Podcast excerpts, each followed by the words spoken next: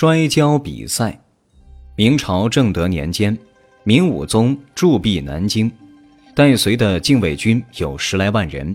他们自知身份特殊，进了南京城后，自肆无忌，在城中喝酒闹事，抢掠财物，调戏妇女，殴打百姓。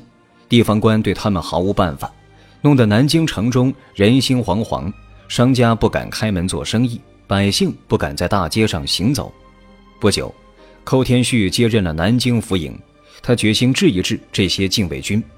这一天，大街上贴出了告示：禁卫军与南京百姓各选摔跤高手进行公开比赛。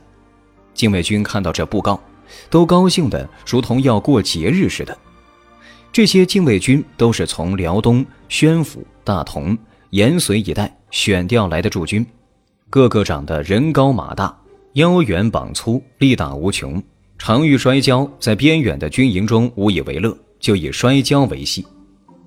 来南京后，见南方人大都文文瘦瘦的，习文不习武，所以根本不把南方人放在眼里。在他们看来，同南方人比赛摔跤就如同儿戏。看来是寇府尹有意讨好禁卫军，让禁卫军威风威风，所以他们个个都盼比赛的这一天早点到来。比赛这一天。寇天旭和兵部尚书乔宇都到了赛场，禁卫军站在台左，百姓站在台右，人头攒动，闹闹嚷嚷。比赛开始了，禁卫军出场的是他们的头等好手，身高六尺，赤膊穿一件杏黄坎肩，肌肉虬结，台上一站犹如一座小山。禁卫军中发出一阵叫喊声，南京百姓的好手也上场了。是一个十四五岁的少年，瘦瘦小小的，高不及禁军好手的肩膀，这还用得着比吗？禁卫军中又发出一阵叫喊声，只把赛台下的南京百姓羞得抬不起头来。比赛开始了，禁卫军好手伸出铁臂，一把抓将过去，眼看着少年的肩骨转眼就要粉碎，百姓都呀的一声把眼睛闭了起来。谁知。少年身子灵闪得很，禁军好手连抓了几抓都没有抓到。这时候，台下的百姓才看出这少年有点来历，大声为他鼓起劲儿来。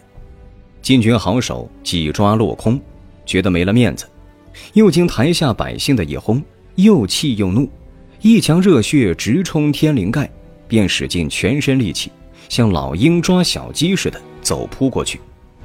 说时迟，那时快，只见少年身子往下一矮，突地伸出双手，台下还没看清怎么一回事儿，只见那禁卫军好手庞大的身躯就像一段烂木头似的，离地从少年头上向后直飞出去，一冲几丈远，噗的一声，直通通飞到了台外地上，跌得昏死了过去。